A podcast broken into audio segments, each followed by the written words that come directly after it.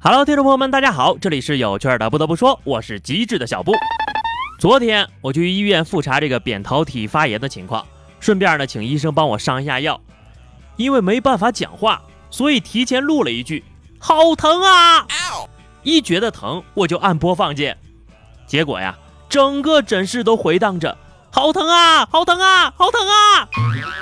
一群医生护士啊，在那儿笑个没完没了了。后来。给我检查的医生忍无可忍，就把我的手机给没收了。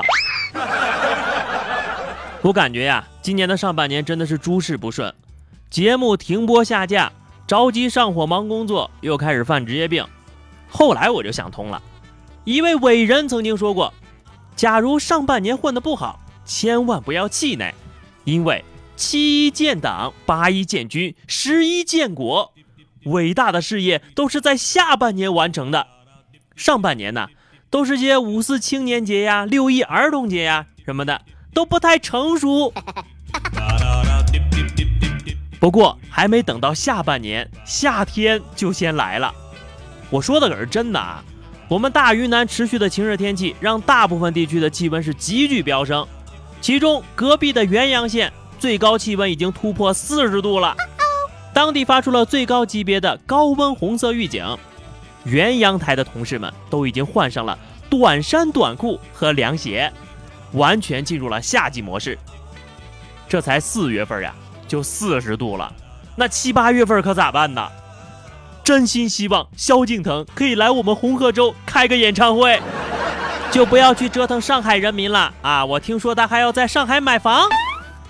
有网友透露。说乃们雨神萧敬腾要在上海买房了，上海群众遭受了一万点打击。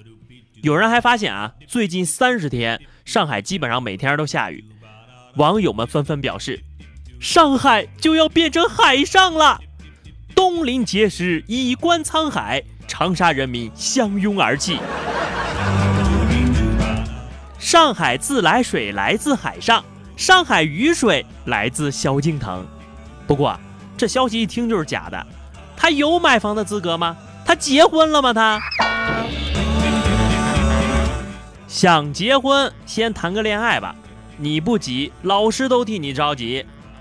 前几天，北京几千个名校大学生扎堆参加这个单身 party 啊，参与的女生比男生还多出两成，有的呢还穿了晚礼服，年龄从一九八七年到一九九九年的都有。大家可以关注一下今天晚上的微信公众号推送，感受一下相亲的盛况。至于为何名校变单身重灾区，专家表示，如今呐，大三大二的学生也对没谈恋爱很焦灼呀，其实是社会传导的。不光名校是单身重区，全国都是啊。虽然有那么多的单身汪，但是就是找不到合适自己的那一条啊。大学里边还搞不上对象，一帮没出息的人呐！要知道，你们可都是单身汪里的名贵犬种啊！啊，对了，同学们，你们上学的时候有过恋爱焦虑吗？话又说回来，你九九年的着什么急呀？八零九零的孤寡老人还没发言呢，小屁孩有啥孤独的呀？上学就好好读书，我呢，大学读的是。播音主持专业，还好当时一心扑在了学习上呀，才造就了如今的我能说一口标准的普通话。这回可算是没有拖国家的后腿了。教育部国家语委印发文件明确，到二零二零年，全国普通话普及率平均达到百分之八十以上。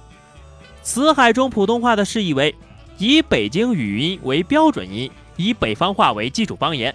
以典范的现代白话文著作作为语法规范的现代汉语民族共同语。